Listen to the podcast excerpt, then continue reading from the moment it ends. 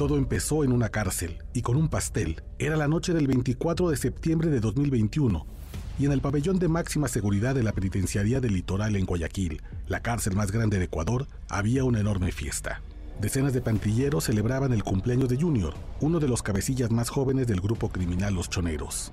La fiesta tolerada por los custodios era ruidosa, demasiado. A ratos parecía que se trataba menos de una celebración y más de un mensaje para el resto de los internos.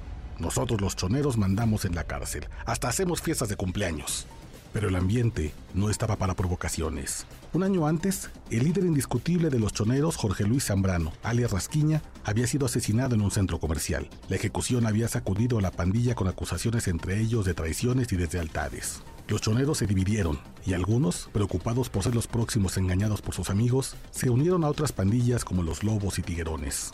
Desde entonces había tensión en la penitenciaría del litoral, como si los pasillos se trapearan con gasolina, listos para encontrarse con un cerillo, y el fósforo fue aquella fiesta de cumpleaños. La insolencia de los choneros provocó que lobos y tiguerones planearan venganza. Cuatro días después, a las 9.15 de la mañana del 28 de septiembre, se desató el caos que evidenciaría la influencia de los cárteles mexicanos. Los ofendidos llegaron hasta los pabellones 1 y 3 de máxima seguridad donde dormían los choneros. Ahí cortaron cinco cabezas. Luego fueron al sector 5 y mataron a 19 más con machetes y granadas. Los choneros respondieron con todo su arsenal guardado en la prisión. Para cuando el orden se restableció, 119 internos fueron asesinados brutalmente.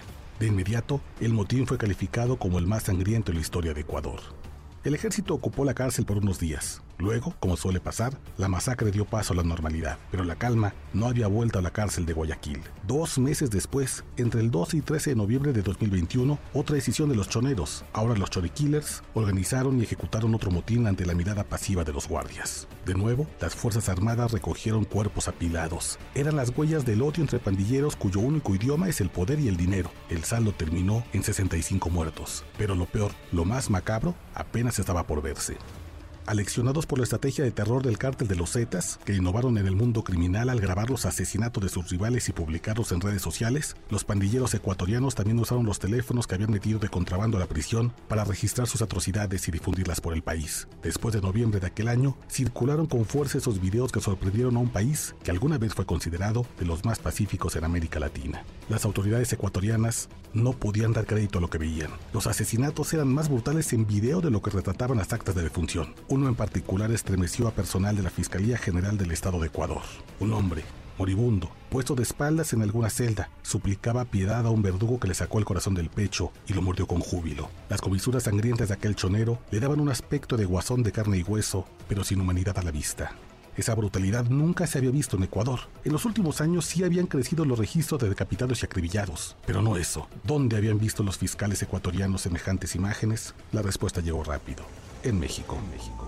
Con esa preocupación en mente, las investigaciones se aceleraron para encontrar el financiamiento y adiestramiento externo de las pandillas ecuatorianas, que pasaron en menos de cinco años de dolor de cabeza nacional a herida potencialmente mortal para el Estado. Las pesquisas confirmaron que los choneros estaban aliados con el cártel de Sinaloa y los lobos con el cártel Jalisco Nueva Generación, y que los cárteles no solo les dieron el know-how para traficar drogas y corromper autoridades, sino para matar con excesiva brutalidad. A partir de entonces, se sabe, ya al menos la mitad de los 22 grupos criminales designados desde ayer por el gobierno ecuatoriano como terroristas tienen ligas con los cárteles mexicanos, quienes enseñaron a sus socios ecuatorianos que desde una cárcel se puede incendiar a un país entero.